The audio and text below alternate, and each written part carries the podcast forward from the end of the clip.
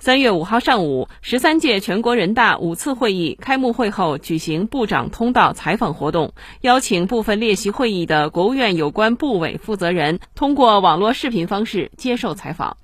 农业农村部部长唐仁健说：“我们有能力保证十四亿中国人每天到点开饭，不饿肚子，而且饭碗越端越稳，也吃得越来越好。就是尽管我们粮食供求总量。”始终处于紧平衡的状态。今年粮食生产又遇到了很大的困难，但是目前我们粮食供求的总量是充裕的，没有问题。我记得去年我在这里的时候，给大家报告过，我们人均的粮食占有量去年到了四百七十四公斤。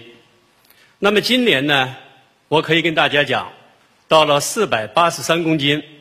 又比去年增加了九公斤，所以在这个总量的保障下，不管国际形势怎么变化，我们有能力保证十四亿中国人民每天到点儿开饭，不饿肚子，